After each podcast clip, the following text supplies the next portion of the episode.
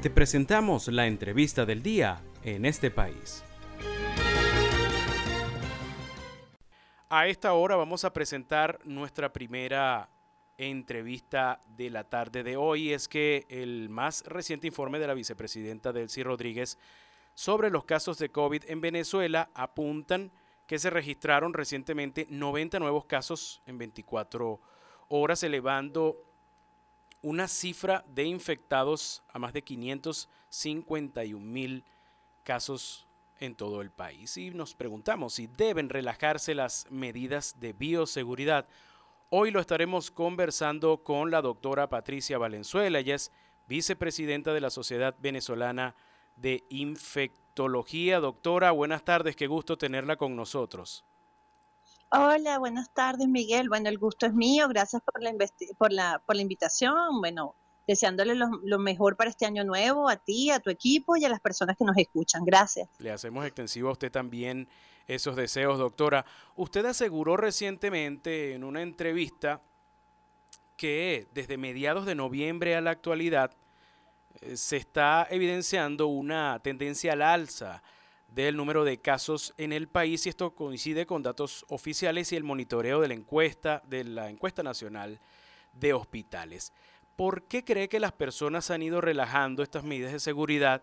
¿Y por qué es importante, doctora, que se mantengan y que la gente lo internalice y en la calle pues las ponga en práctica? Bueno, porque efectivamente, eh, pues comenzamos a, ver en ambos datos, tanto los oficiales como los, del monitoreo no oficial, que eh, desde mediados de noviembre, finales de noviembre, venía un aumento paulatino de los casos.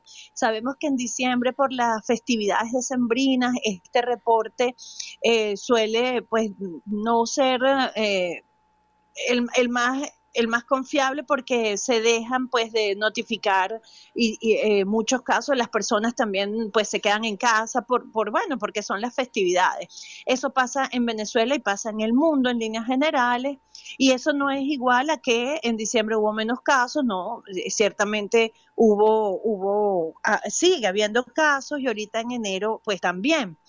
Eh, cuando vemos esas fluctuaciones, es decir, que disminuyen los casos, no necesariamente eh, el número, no necesariamente es el reflejo de que hay menos casos.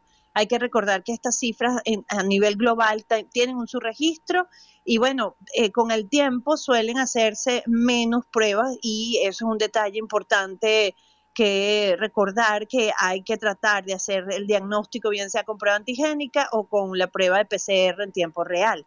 El ciudadano venezolano y el ciudadano del mundo está cansado, está agotado, pues, por, por, por todo lo que implica, todas las implicaciones desde todo punto de vista que ha tenido la pandemia desde 2020 hasta la actualidad, pues desde, desde la economía, la educación, salud mental y por supuesto eh, eh, no es fácil pues explicarle a las personas ya que se han reactivado pues los diferentes aspectos eh, que hacen vida en el país, económicos, estudiantil, sociales, culturales, que bueno, que hay que mantener eh, las, medidas de prevención, quizás un poco modificadas, por, por no decir flexibles, porque eh, obviamente ya sabemos los beneficios del, del uso de la mascarilla, permite disminuir la transmisión, pero sabemos cómo se transmite el virus y sabemos que todos los sublinajes de, que se han descrito de la variante Omicron hasta la actualidad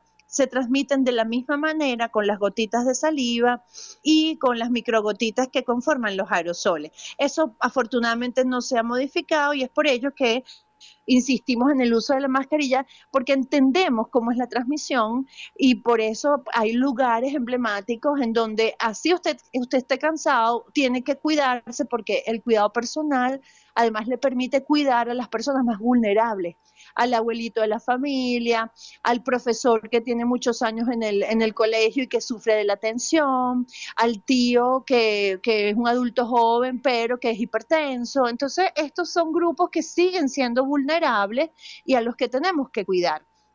Por ejemplo, eh, usar mascarilla en el transporte público, pues es necesario porque por las características del transporte no podemos mejorar eh, la ventilación, por ejemplo, que sabemos desde que llegó Omicron al, al escenario global y venezolano, que mejorando la, la ventilación, abriendo las ventanas, abriendo las puertas, circula, con la circulación del aire en el sitio, pues esto va a permitir que la transmisión también disminuya, además del resto de las medidas, pero en el transporte público no siempre se puede hacer esto. Entonces, es necesario recordar que debe, debe cuidarse, debe cuidarse este, eh, en, el transporte público, en el ascensor, si el ascensor está con mucha gente, no se suba, espere otro, este, o por ejemplo, no deje de ponerse, no deje de ponerse, no deje de ponerse los eh, la mascarilla dentro del ascensor porque hay mucha gente.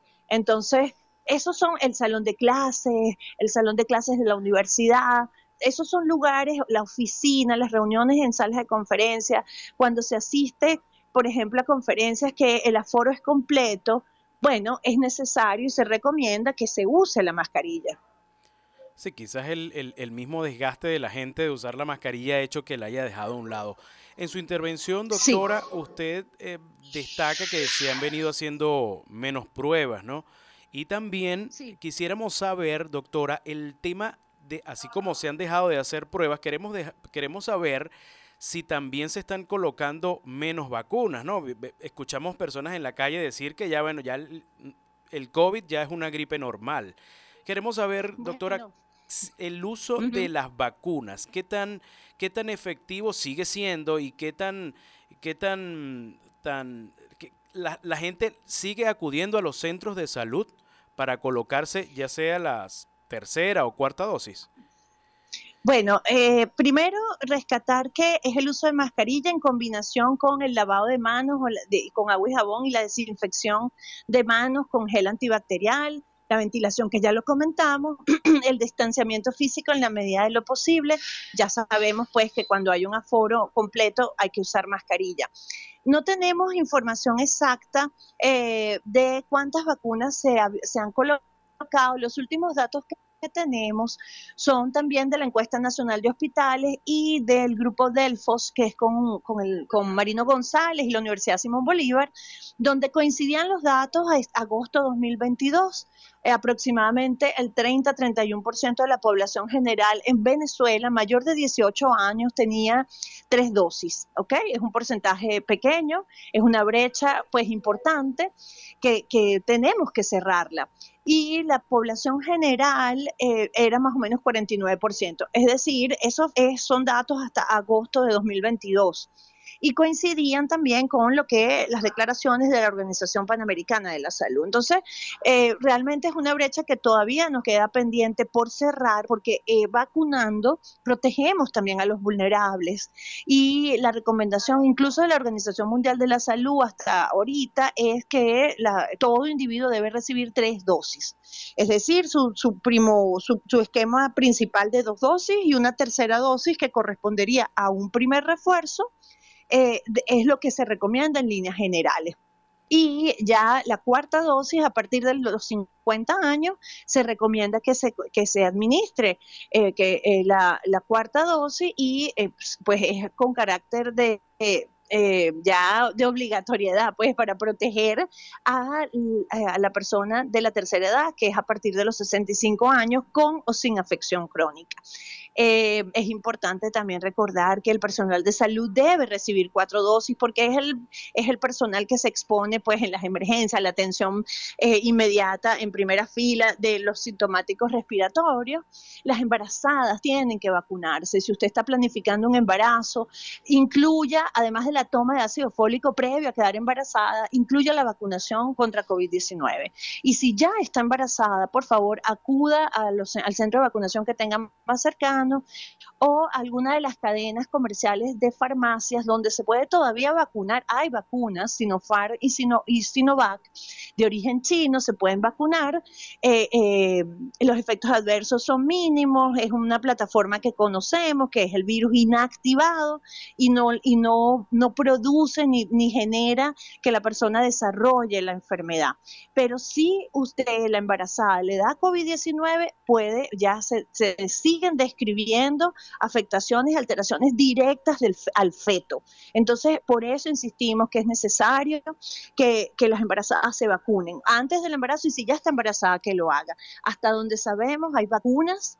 Eh, los centros de vacunación tienen mucho menos, mucho menos mm, personas acudiendo, haciendo cola, haciendo, es decir, usted se puede ir a vacunar en los sitios públicos de, que, son los ambulatorios o centros de vacunación y las cadenas comerciales de, las farmacias vacunan de manera gratuita contra COVID-19. Entonces, eh, es importante recordar que la vacunación disminuye las formas severas de COVID-19, las hospitalizaciones por COVID-19 y la muerte por COVID-19.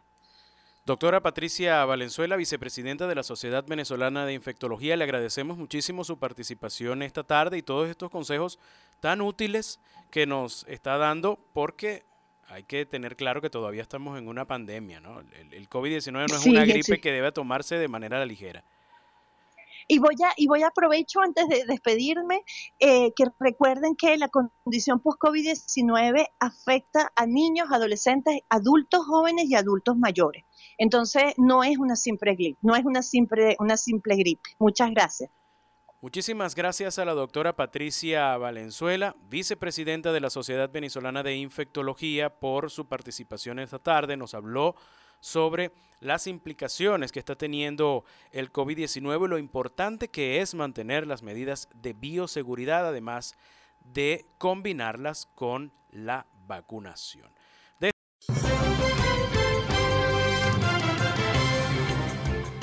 Esto fue la entrevista del día en este país. Para conocer más el programa, síguenos en nuestras cuentas en redes sociales. Estamos en Twitter e Instagram como arroba en este país radio y visita nuestra página web www.enestepais.info.